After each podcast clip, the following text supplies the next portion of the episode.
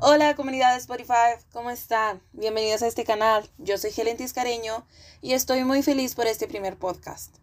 En este primer episodio vamos a estar hablando un poco sobre lo que son los alimentos transgénicos. Y muchos de ustedes me escribieron por medio de la encuesta proporcionada en Instagram algunas inquietudes sobre lo que comemos día a día.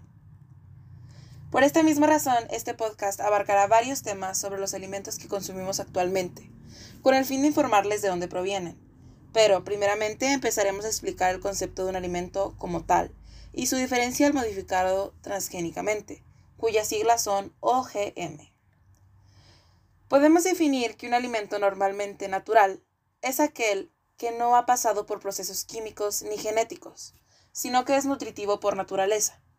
Sin embargo, los alimentos transgénicos son considerados como lo opuesto al alimento natural, por lo que han sucedido distintas polémicas sobre si su consumo es recomendable o no.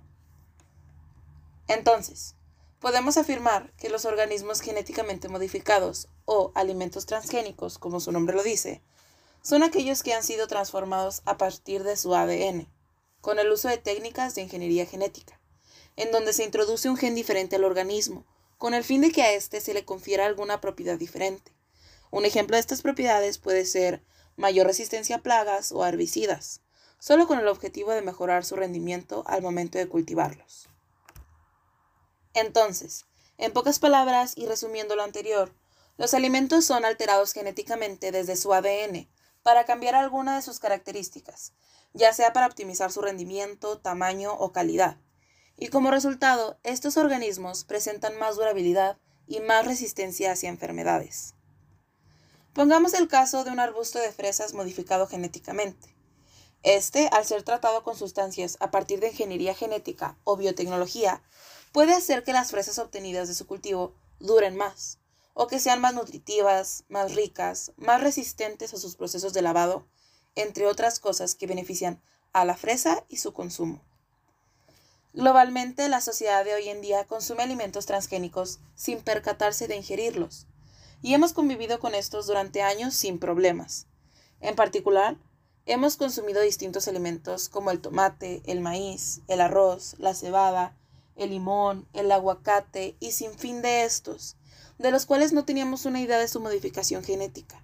Y sin embargo, estos no nos han causado un problema alguno en nuestra salud.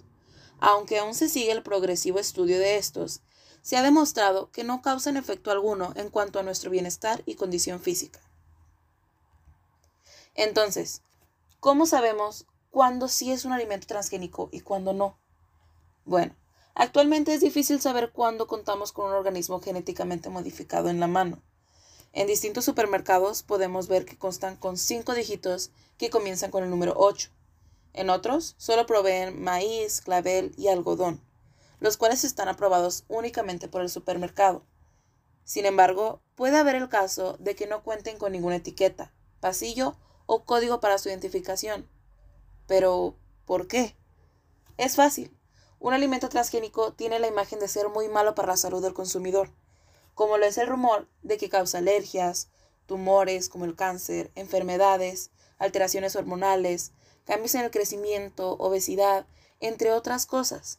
Sin embargo, no nos hemos percatado de que muchos de los alimentos no vienen etiquetados como transgénicos, debido a que tienen una mala reputación.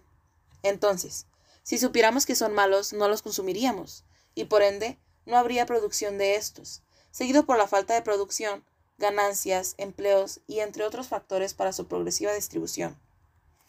Entre los alimentos que usualmente ingerimos al día, podemos encontrar lo que es la leche, la soja, papa, tomate, maíz, remolacha, calabacín, elote, salmón, naranjas, las manzanas, café, plátano, zarzamoras, el arroz, papaya, los derivados de lácteos, chícharos, alfalfa, legumbres, entre otros. Como podemos ver, muchos de estos los consumimos día a día sin darnos cuenta de que son transgénicos.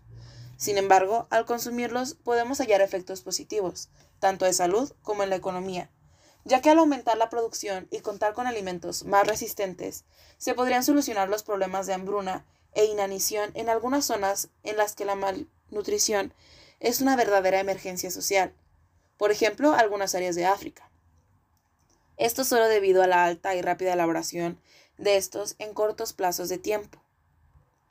Pero bueno, esto ha sido todo por hoy. En el siguiente podcast estaremos hablando más a profundidad sobre los alimentos transgénicos. No se olviden de seguirnos en redes sociales, como en Instagram, como Alimentos Trans, para mantenerte informado sobre nuestro contenido. Nos vemos en el siguiente podcast. No te lo pierdas.